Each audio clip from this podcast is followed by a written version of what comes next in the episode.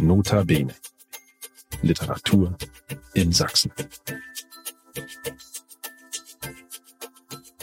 Hallo, das ist der Podcast des Sächsischen Literaturrates. Wir sind der Dachverband sächsischer Literaturvereine und Institutionen und wir wollen die Literaturszene in Sachsen hörbar machen. Mein Name ist Bettina Baltschew, ich bin eine der beiden Geschäftsführerinnen des Sächsischen Literaturrates und heute bin ich zu Gast in der Dresdner Buchhandlung Lesezeichen. Hier habe ich mich mit dem Literaturforum Dresden verabredet, genauer gesagt mit gleich vier Vertreterinnen dieses Vereins, mit Manuela Biebrach, Jörg Scholz-Nollau, Frank Frank Norton und mit Volker Silaff. Herzlich willkommen Ihnen allen bei Notabene Literatur in Sachsen. Ja, ebenfalls herzlich willkommen in der Buchhandlung Lesezeichen. Genau, wir sind hier in einer wunderbaren Buchhandlung. Draußen fährt ab und zu mal ein Auto vorbei, aber das macht überhaupt nichts. Und ich muss dazu sagen, so einen großen Gesprächskreis hatten wir noch nie bei unserem Podcast. Das müssen wir erstmal ein bisschen sortieren. Fangen wir mal an mit Jörg Scholz-Nollau. Wir sind ja zu Gast in Ihrer Buchhandlung hier in Dresden-Neustadt. Wie sind Sie denn mit dem Literaturforum verbunden? Also bei mir in der Buchhandlung sind Sie am richtigen Ort. Im der Buchhandlung Lesezeichen wurde 2008 das Literaturforum gegründet. Und es hatte eine lange Vorgeschichte, die man sagen kann, zehn Jahre zurückgeht.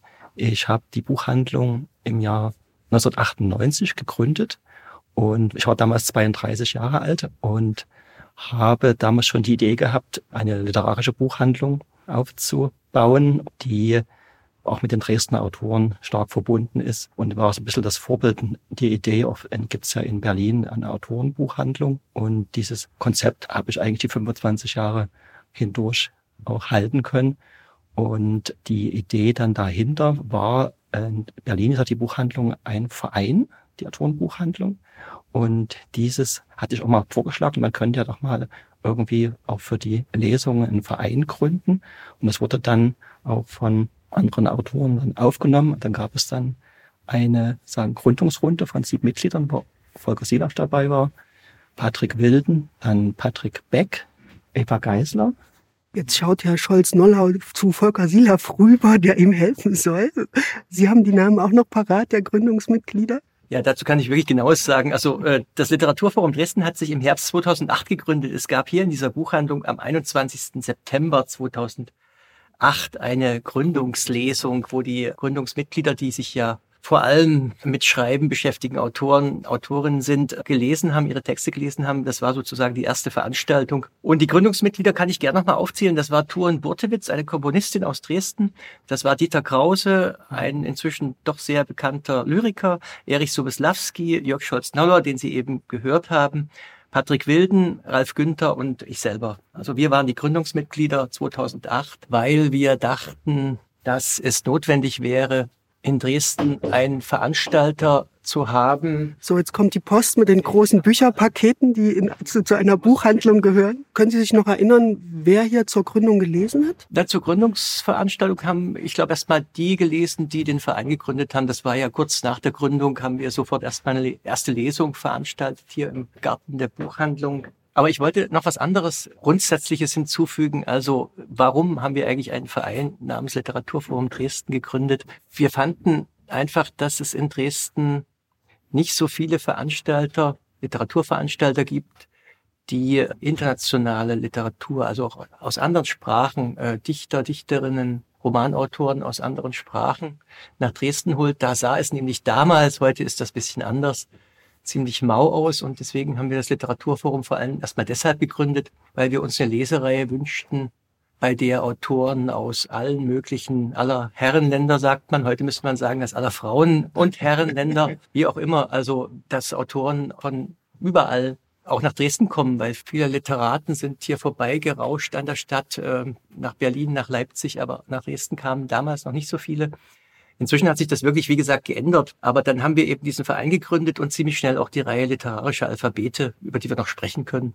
Genau, wir sprechen noch über vieles. Eine Frage noch, wenn ich mich in Ihrer Buchhandlung umschaue, Herr Scholz-Nollau, dann ist das schon eine sehr ausgewählte ja, Bücherauswahl. Also viele unabhängige Verlage.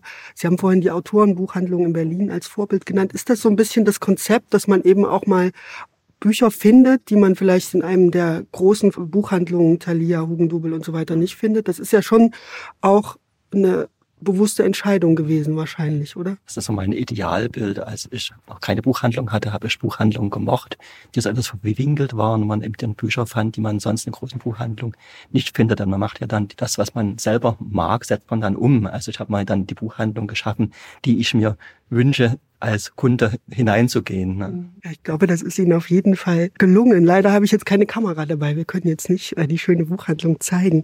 Aber wir haben ja noch zwei Gesprächspartner bei uns, und zwar Manuela Biebrach. Sie sind Schriftstellerin und Dichterin, auch hier aus Dresden. Ist das eigentlich eine gute Stadt, um zu schreiben? Dresden? Was würden Sie sagen? Also erstens ist es so, ich bin in Dresden geboren, aber ich lebe seit 14 Jahren in der Oberlausitz. Also die Frage kann ich jetzt so nicht mehr beantworten. Aber vielleicht ist ja die Oberlausitz ein guter Ort, um zu schreiben. die Oberlausitz ist für mich persönlich insofern ein guter Ort zum Schreiben, weil ich da sehr ruhig lebe auf dem Dorf und praktisch keine Ablenkung habe. Sie sind ja mit dem Literaturforum verbunden und kehren sicher dann immer mal wieder in die Stadt zurück. Ist das dann auch so ein Thema für Ihr Schreiben, so die sächsischen Regionen zwischen Oberlausitz und Dresden, so pendelt? Also das ist schon so, dass ich fahre viel mit dem Zug. Und im Zug, wenn ich jetzt nach Dresden fahre, also ich komme sehr oft zu Veranstaltungen oder Lesungen. Wir hatten letztens eine Kettendichterlesung zusammen und mit Volker Silauf und Patrick Beck und Patrick Wilden und Silvio Kolditz. Und solche Sachen, die nehme ich dann natürlich mit als Literaturforumsmitglied. Da komme ich dann hergefahren. Ja, und im Zug hat man dann die Möglichkeit, schon wieder neue Gedanken zu spinnen und neue Texte reifen, reifen zu lassen. Aber trotzdem, ich muss sagen, ich vermisse die Stadt sehr. Ich werde nie ein Dorfmensch sein, aber es ist jetzt einfach, die Umstände sind so und ich kann jetzt auch nicht zurück aus, aus persönlichen Gründen, aber ich sehne mich im Grunde nach der Stadt und Dresden ist in meinem Herzen ganz fest verankert und deswegen auch seit 2015 dann Literaturforumsmitglied. Genau, und dann ist dann hier noch äh, zu Gast Frank Norton. Sie sind auch Mitglied im Literaturforum und Ihr Stuhl, der knarzt ganz schön. Das macht überhaupt nichts. Bei Ihnen habe ich gelesen, Sie sind auch Psychiater. Ich war Psychiater. Sie waren Psychiater ja. und Sie sind Dichter. Wie passt das denn zusammen, Herr Norton? Das weiß ich nicht, ob das überhaupt zusammenpasst. Manchmal scheint es mir eher hinderlich zu sein. Warum? Den eigenen Worten zu glauben. Punkt. Punkt. Kurze, kräftige Antwort. Ich würde Sie trotzdem gerne mal noch mal weiterfragen. Es passiert ja beides in, Ihrem Kopf. Sie waren Psychiater, Sie haben sich mit den Tiefen der Psychologie des Menschen auseinandergesetzt und Sie dichten. Da könnte ich mir schon vorstellen, dass da irgendwie was zusammenkommt, weil es kommt ja beides aus Ihnen, oder? Ja, es war sicher ein Ventil, äh, als ich mit dem Schreiben, also mit dem Schreiben lyrischer Texte, also ich habe keine Prosa zu keinem Zeitpunkt Prosa geschrieben, immer Gedichte. Und sicher war es am Anfang, vielleicht ist es auch jetzt noch ein Ventil und äh, auch sicher eine Möglichkeit, das ist jetzt, hat mit dem Psychiater nichts zu tun, sich bestimmter Dinge klarer zu werden vielleicht oder sich mit diesen auch existenziellen Fragen zu befassen. Das ist ja bei der Lyrik fast immer so, meine ich. Selbst bei witzigen Texten kann man weinen. Naja. da kommen wir der Sache doch schon etwas näher. Und bevor wir noch ein bisschen über das Literaturforum sprechen, Sie haben uns ja auch Gedichte mitgebracht. Ja, ich habe den letzten Gedichtband von 2019 mitgebracht, ja. Da können Sie uns gern auch etwas daraus vorlesen, damit wir mal erfahren, wie das klingt. Ja, kann ich machen. Auch Dichter brauchen Sehhilfen und überhaupt Hilfe, wie jeder Mensch, in Situationen, wo sie alleine nicht zurechtkommen. Da spricht der Psychiater. Da spricht der Psychiater, ja. So, dann werde ich mal. Ja. Sagen Sie uns kurz noch, wie der Gedichtband heißt. Der Gedichtband heißt Die nicht mischbaren Farben der Freiheit. Und ich lese jetzt das Gedicht überschrieben Der Esser an deinem Tisch. Also der Esser an deinem Tisch. Ich glänzte. Ich war das Messer. Stumpf bin ich jetzt. Ich bin der Esser an deinem Tisch von grauenhaftem Appetit zersetzt. Wie ging Liebe, die mich sucht, auf schlanken, weißen Beinen? Ich sehe dich, ich sehe dein Gesicht, du suchst mich nicht und ich muss weinen. Ich glänzte. Ich war das Messer. stumpf bin ich jetzt. Ich bin der Esser an deinem Tisch, von grauenhaftem Appetit zersetzt. Vielen Dank, Frank Norton, für diesen Einblick in Ihr dichterisches Werk. Ähm, das war etwas Komisches worüber man auch weinen kann. Nicht? Das war ein Beispiel. ja. Sie haben Gedichte mitgebracht. Kann man sagen, dass das Literaturforum einen Lyrikschwerpunkt hat oder ist das zu sehr eingrenzend? Also man kann sehr wohl sagen, dass das Literaturforum als Veranstalter einen Lyrikschwerpunkt hat. Wenn man diese Reihe literarische Alphabete betrachtet, dann wird man schnell merken, dass die Dichter und Dichterinnen häufiger zu Gast sind als jetzt Romanautoren, die es auch gibt, Sachbuchautoren, die es ebenfalls gibt. Und das ist natürlich ganz bewusst so, hat ein bisschen damit zu tun, dass wir viele Dichterinnen und Dichter im Verein haben, aber auch, dass unsere Liebe zur Dichtung, glaube ich, und zu einem Genre, das manchmal so in den Medien auch ein bisschen stiefmütterlich behandelt wird, sehr groß ist. Nicht nur in den Medien, übrigens auch bei Veranstaltern. Also schauen Sie sich Literaturhäuser an, wo werden da noch Lyriker eingeladen? Zum Teil schon gelegentlich, aber da gibt's ähm, ein Ungleichgewicht. Und wir wollten es anders und bisschen besser auch machen und laden Lyriker ein, haben Lyriker eingeladen, sehr bekannte zum Beispiel. Adam Sagajewski war mehrmals da, Lars Gustafsson war mehrmals da, Les Murray aus Australien war mehrmals da, alle drei nicht mehr am Leben. Inga Christensen war da. Aber auch unbekannte Lyriker oder hierzulande noch wenig bekannte, die vielleicht in ihren äh, Sprachen und Ländern sehr bekannt sind schon. Die wollen wir hier entdecken. Antonella Anedda aus Italien wird hier nicht jeder kennen, ist aber eine großartige Lyrikerin, die wir auch zu Gast Gast hatten schon. Und ähm, dieses Jahr, es folgen jetzt gleich noch zwei Lesungen mit einem tschechischen Dichter und einem polnischen Lyriker, der auch Schauspieler ist. Also wir wollen da auch entdecken, aber auch durchaus bekannte Stimmen in Dresden vorstellen. Beides ist uns wichtig und die Lyrik ist ein Schwergewicht, ist ein wichtiger Punkt für uns, ja. Jetzt haben Sie schon mehrfach erwähnt, Ihre Veranstaltungsreihe Literarische Alphabete. Und jetzt haben Sie uns auch ein bisschen erzählt, dass das eigentlich eine internationale Veranstaltungsreihe ist. Also da kommen wirklich sehr illustre Autoren aus der ganzen Welt, laden sie nach Dresden ein. Und da habe ich mich gefragt, Herr Scholz-Nollau, vielleicht können Sie das beantworten, wenn man Gäste aus aller Welt hat, wie entwickelt sich denn da die Verbindung? Wird man dann selber auch mal eingeladen? Entstehen da Freundschaften? Also ich könnte mir vorstellen, die Dichtergemeinde ist ja, wie Sie es gerade beschrieben haben, Herrn Silaf, nicht sehr groß, aber ich glaube, das ist eine sehr engagierte Gemeinschaft, oder? Hat ja Volker Silaf schon gesagt, ne, dass das bisher in Dresden etwas vermisst wurde, dass auch die länderübergreifende und sprachübergreifende Literatur hier auch einen Weg herfindet. Und natürlich dadurch ergeben sich natürlich auch Verbindungen zu den Dichtern. Wir hatten ja von Australien Les Murray und Robert Gray, Robert Gray Australia, aus Australien, ne, viel auch aus den benachbarten Ländern, besonders auch nach, nach Polen. Ne. Jacek Demel war mhm. da als Prosa-Autor, als Romanautor. Dann Tadeusz Dabrowski hat auch bei mir im Garten gelesen, seine erste Lesung, als er noch sein erstes Buch veröffentlicht hatte. Und ich denke, also Volker, das auch dann wissen, dass dadurch auch diese Verbindungen, dieses Netz dann entsteht und auch, ihr habt ja auch Austausche gehabt, dass man dann auch eingeladen wird von denen, die ja dort in ihren Ort Veranstaltungen aus Litauen war da. Antanas Ioninas, ein sehr in Litauen und im östlichen Raum sehr bekannter litauischer Dichter, auch Übersetzer, Nachdichter aus anderen Sprachen. Viel gereister Mann war auch hier.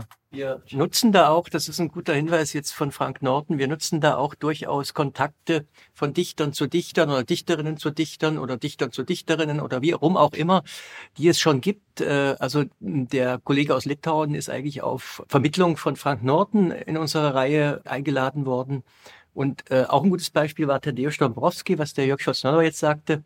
Tadeusz Dombrowski war tatsächlich, als er hier im Garten der Buchhandlung Lesezeichen seinen ersten auf Deutsch erschienenen Gedichtband vorgestellt hat, noch ziemlich unbekannt im deutschsprachigen Raum. Inzwischen ist er einer der bekannten Namen der polnischen Literatur auch in Deutschland. Also bei Hansa erscheinen seine Bücher inzwischen. Aber dieser erste Band, äh, da waren wir mitunter schon recht früh dran. Ähm, dieser erste Band, der ist damals bei Luxbooks erschienen. Schwarzes Quadrat auf schwarzem Grund heißt der. Und da kannte Tadeusz noch keiner. Und äh, er war hier im Lesegarten zu hören und zu erleben. Und jetzt ist er schon das dritte Mal bei uns gewesen mit seinem neuen Gedichtband, vorher nochmal das zweite Mal mit seinem Roman Eine Liebe in New York.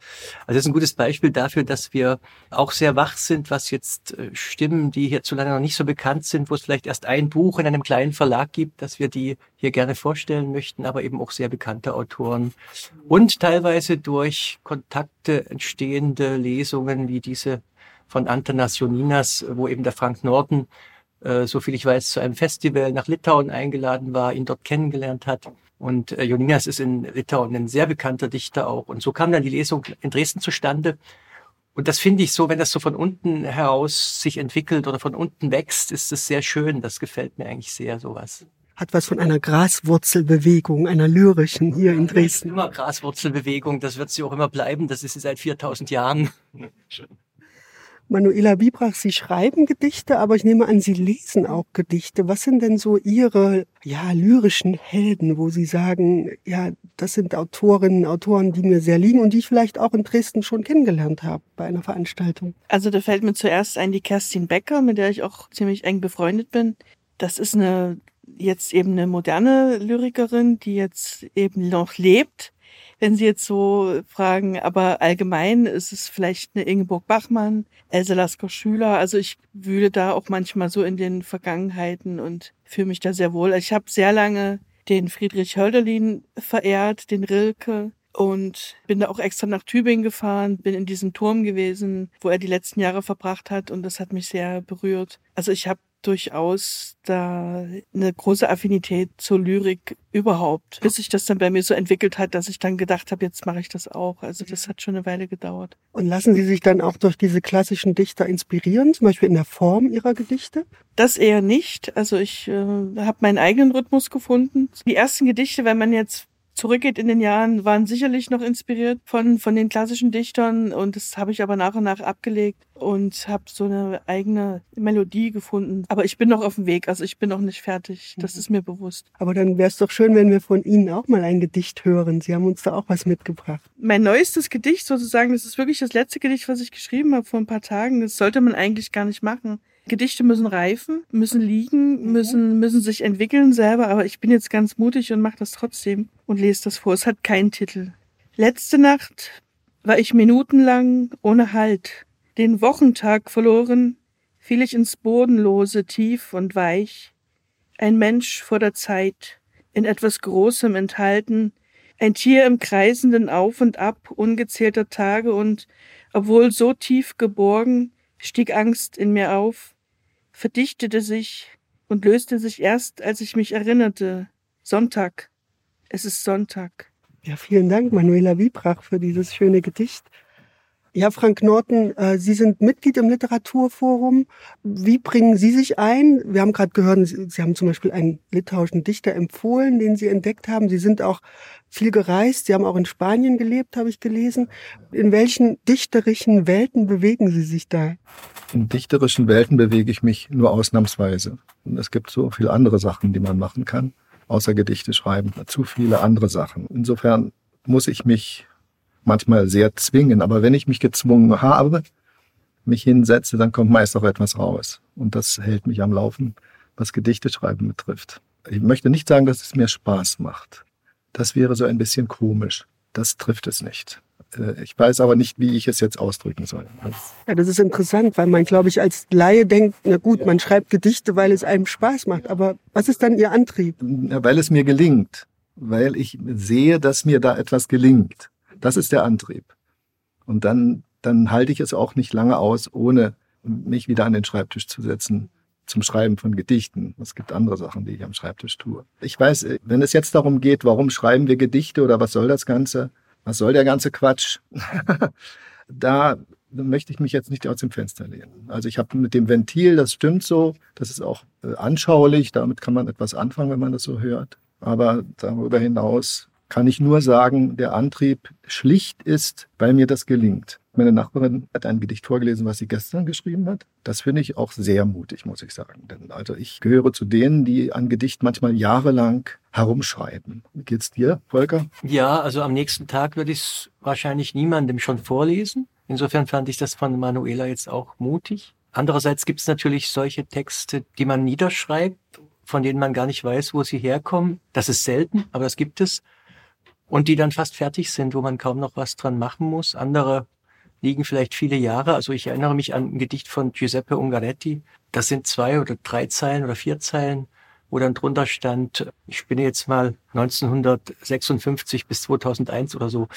Also es kann drei Zeilen auch lange liegen müssen.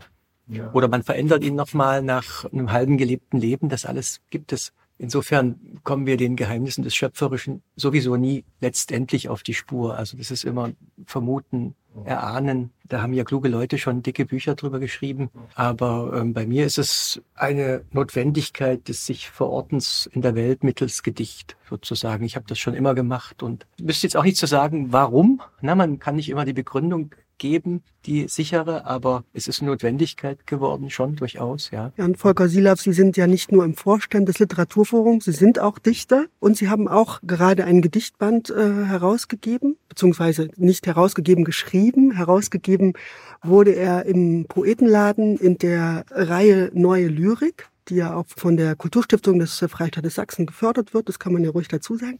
Vielleicht wollen Sie uns auch ein Gedicht vorlesen, was Sie aus dem Band ausgewählt haben. Sehr gerne, ja. Ich sag's nochmal, Ovids Würfelspiel, das ist der Titel des Bandes. Ja, der Titel ist Ovids Würfelspiel, Epigramme und andere kurze Gedichte. Ich habe ja in dem Band vorher ziemlich lange Gedichte gehabt und hatte große Freude daran, jetzt diese kurze Form zu entdecken, neu zu entdecken, auch das Epigramm für mich wieder nutzbar zu machen. Es ist ja mit alten Formen so, dass man gucken muss, was sie heute vielleicht noch taugen und habe wirklich mit Epigrammen angefangen, äh, nach dem Versmaß, das in der Antike schon geschrieben wurde und habe dann aber gemerkt, dass sich das immer mehr auflöste während des Schreibens. Also aus den Epigrammen mit klassischem Versmaß sind dann auch einfach kurze Gedichte geworden. Und ich lese jetzt mal eins vor. Das heißt Vita 2. Der Dichter in einer Einzelzelle vor seiner Hinrichtung fing er damit an. Über 10.000 Menschen porträtiert in 25 Jahren und neun Bänden. Er ist jetzt 88 und lebt in der Nähe eines Berges. Vielen Dank, Volker Silav, für dieses Gedicht. Ich habe gerade erwähnt, es gibt eine Reihe neue Lyrik, die gefördert wird vom Freistaat. Wie sieht denn das grundsätzlich aus mit der Möglichkeit auch zu publizieren? Ich könnte mir vorstellen, die großen Verlage, die gucken ja vor allem aufs Geld und da ist die Lyrik nicht so gut gelitten, oder? Was sind so Ihre Erfahrungen? Naja, man muss fairerweise schon sagen, dass es auch große Verlage wie Hansa, Surkamp und wenn man den zu den großen rechnen will, Schöffling gibt, das ist ja eher ein mittlerer. Aber es gibt schon auch bekannte Verlage, die Lyrik veröffentlichen. Allerdings Meistens sind das zwei, drei Autoren, die man schon länger am Hause hat. Und der Wagemut, neue Stimmen zu publizieren, ist nicht sehr verbreitet. Da haben Sie schon recht in den großen Verlagen.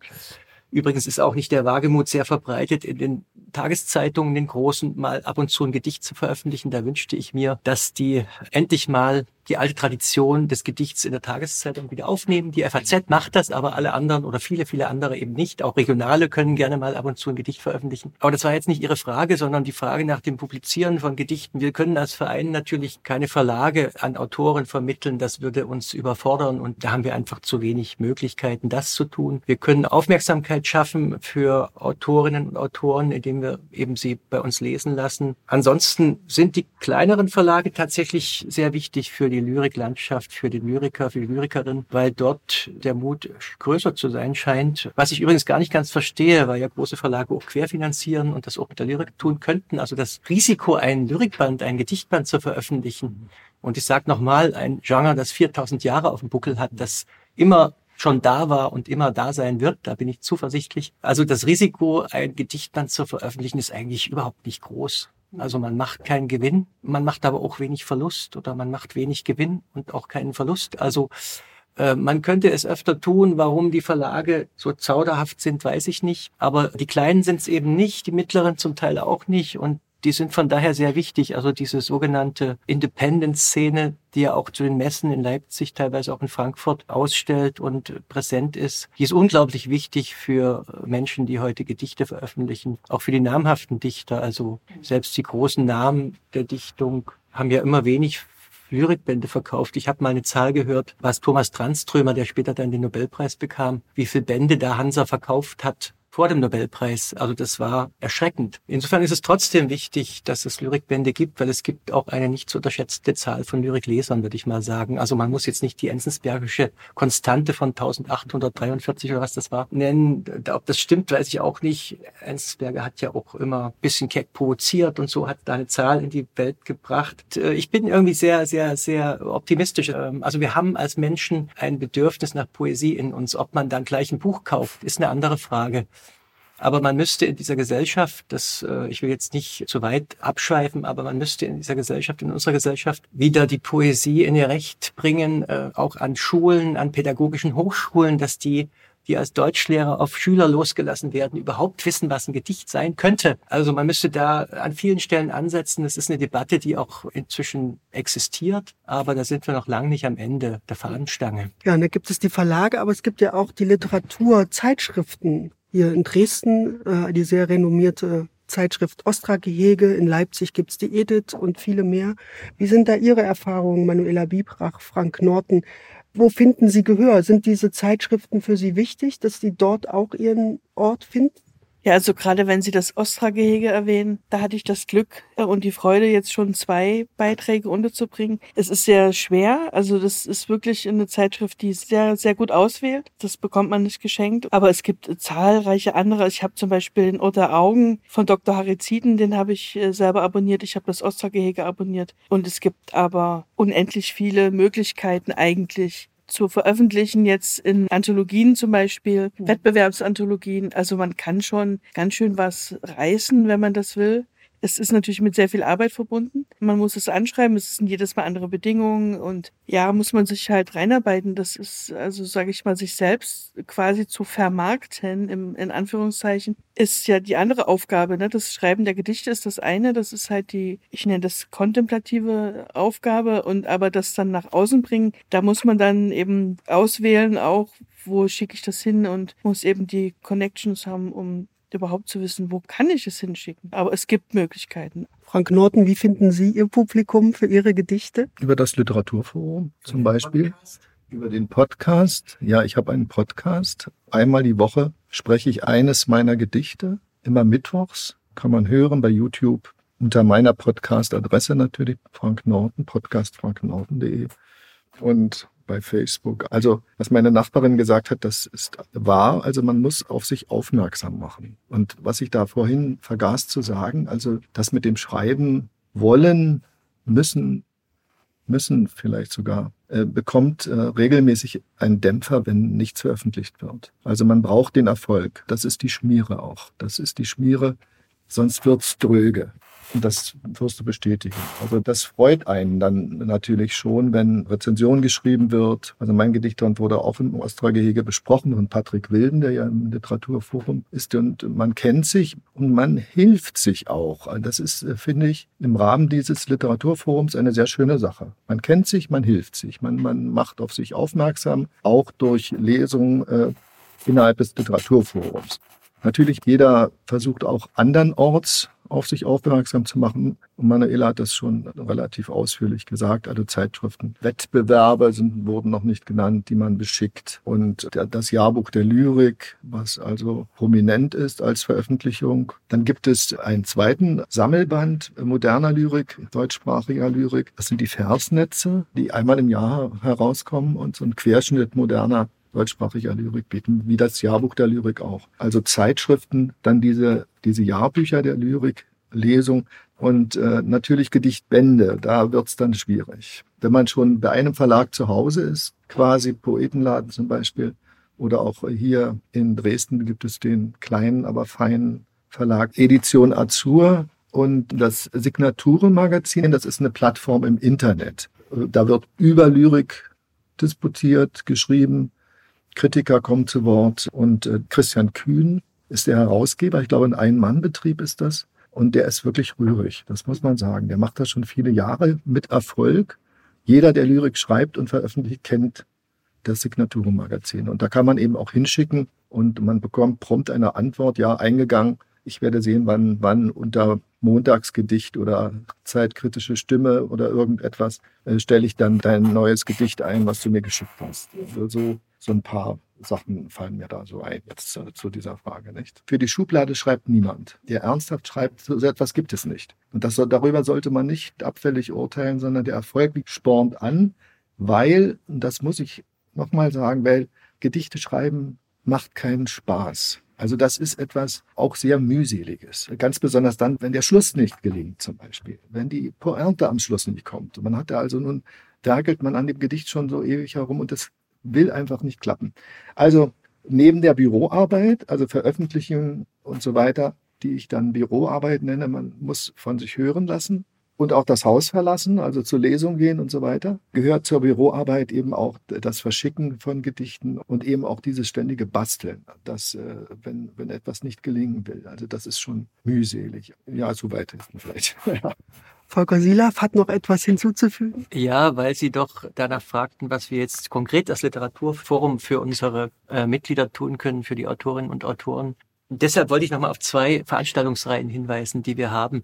Also es gibt zum einen die Doppelbuchpremiere. Da hatten wir gerade eine Veranstaltung, weil unser Vorstand Patrick Beck hat ein neues Buch veröffentlicht, ein Roman, Titel Windheim. Und Silvio Kolditz, dessen Name auch schon viel, hat einen neuen Gedichtband veröffentlicht. Und da gab es eine Doppelbuchpremiere hier in der Buchhandlung Lesezeichen. Diese Doppelbuchpremiere ist eine Reihe, die auch so schon Tradition hat, also wo immer zwei Autoren, die zum Literaturforum gehören, neue Bücher vorstellen. Und dann gibt es immer unsere Winterlesenacht und die Sommerlesenacht. Ähm, da sind dann meistens so zehn bis manchmal sogar zwölf Autoren, die äh, einerseits zum Literaturforum gehören und ähm, diese Winterlesenacht oder Sommerlesenacht soll einfach Autoren, die vielleicht jetzt nicht so oft Lesungen bekommen, die Möglichkeit geben, die bei uns Mitglied sind, neue Texte vorzustellen. Und zum anderen haben wir da auch immer zwei, drei Gäste dabei, also ähm, um uns auch so zu öffnen und äh, Stimmen vorzustellen, die wir einfach gut finden und die jetzt kein Mitglied sind im Verein, also auch jetzt nicht allzu viel Vereinsmeierei zu betreiben, gibt es eben diese Lesenächte, wo dann eben eine ganze Reihe von Autoren liest und das wird auch immer sehr gut angenommen vom Publikum. Das ist ja leider immer so, im Theater wird manchmal gefragt, wie viele spielen da mit und wenn es nicht nur einer ist, gehen die Leute eher hin. Das ist in der Literatur ganz ähnlich, wenn zwei oder drei oder vier oder gar acht oder zehn lesen. Hat das eine gewisse Anziehungskraft, weil man sich dann vielleicht sagt, na, irgendwer wird schon dabei sein. Aber diese beiden Reihen sind auch sehr wichtig für uns, die, so dass wir also als neue Bücher vorstellen können von denen, die zu uns gehören und eben auch im Winter und im Sommer so ein Resümee ziehen, äh, was ist denn entstanden? Was haben die denn Neues, so die Kolleginnen und Kollegen? Hm. Und der Ort, der Ort, den will ich nochmal erwähnen hier, die, der Sommerlesenacht hier im Garten bei, bei Jörg, bei dem ja. Buchhändler, das ist natürlich was ganz Wunderschönes und, und hat eine ganz eigene Stimmung und. Das ist unverwechselbar, es sind alle begeistert, ja. Das Publikum ist wirklich äh, begeistert von diesen Lesenächten hier im Garten der Buchhandel. Ich, ich wollte jetzt auch noch mal kurz den Buchhändler zu Wort kommen lassen, Jörg Scholz-Noller. Ich bin hoffentlich richtig informiert. Sie sind selber kein Dichter. Kein Dichter. Sie sind kein ich habe versucht, aber würde nicht ernsthaft mit als Dichter bezeichnen. Vielleicht im Herzen bin ich Dichter. aber trotzdem ist ja, wir haben es jetzt schon gehört, dieser Ort auch sehr wichtig, diese Buchhandlung. Und wenn man sich hier umschaut, hier stehen ja auch die Bücher. Ne? Sie haben gerade, ja, von Volker Silaf stehen hier die Bücher, Thilo Krause sehe ich, äh, Patrick Beck, ein zweisprachiger deutschsprachiger Gedichtband, arabisch-deutsch. Also sie sind, glaube ich, auch ein unheimlich wichtiger Vermittler für die Arbeit der Dresdner Autoren. Wie ist denn Ihre Erfahrung? Sie haben sicher viele Stammkunden, die Leute wissen, was, dass sie hier gute Sachen bekommen.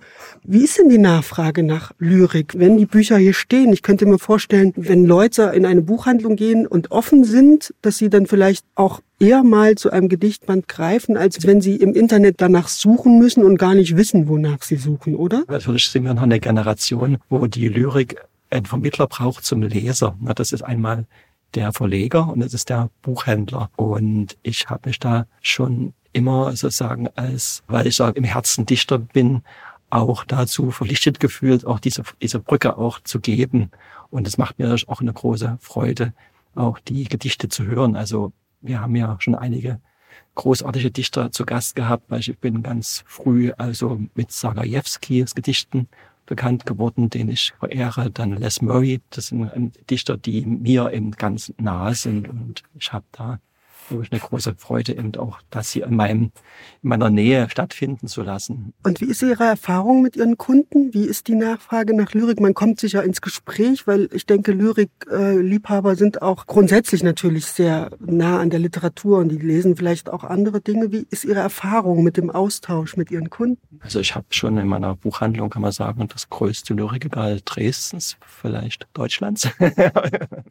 man hat natürlich dadurch einen gewissen Ruf und man kommt, also Kunden, die das wissen, kommen dann auch hierher. Ne? Also für mich ist das aus einer Art Querfinanzierung. Also die Lyrikbände sind für die meisten Buchhandlungen ja nicht das große Geschäft. Aber dadurch ergibt sich die Chance, dass man als kleine Buchhandlung wirklich das Besondere damit schaffen kann. Jetzt haben wir viel über Lyrik äh, gesprochen. Vielleicht wollen wir zum Abschluss einfach nochmal eine kleine Leserunde starten, weil da geht's ja eigentlich drum, ne, dass man die Gedichte hört. Manuela Bibrach, Sie haben uns schon ein Gedicht vorgelesen, was ganz frisch entstanden ist. Vielleicht haben Sie noch eins dabei für uns? Ich schau mal, ich habe einen ganzen Packen mitgebracht. Ich schau mal jetzt, was vielleicht schon etwas abgehangener ist.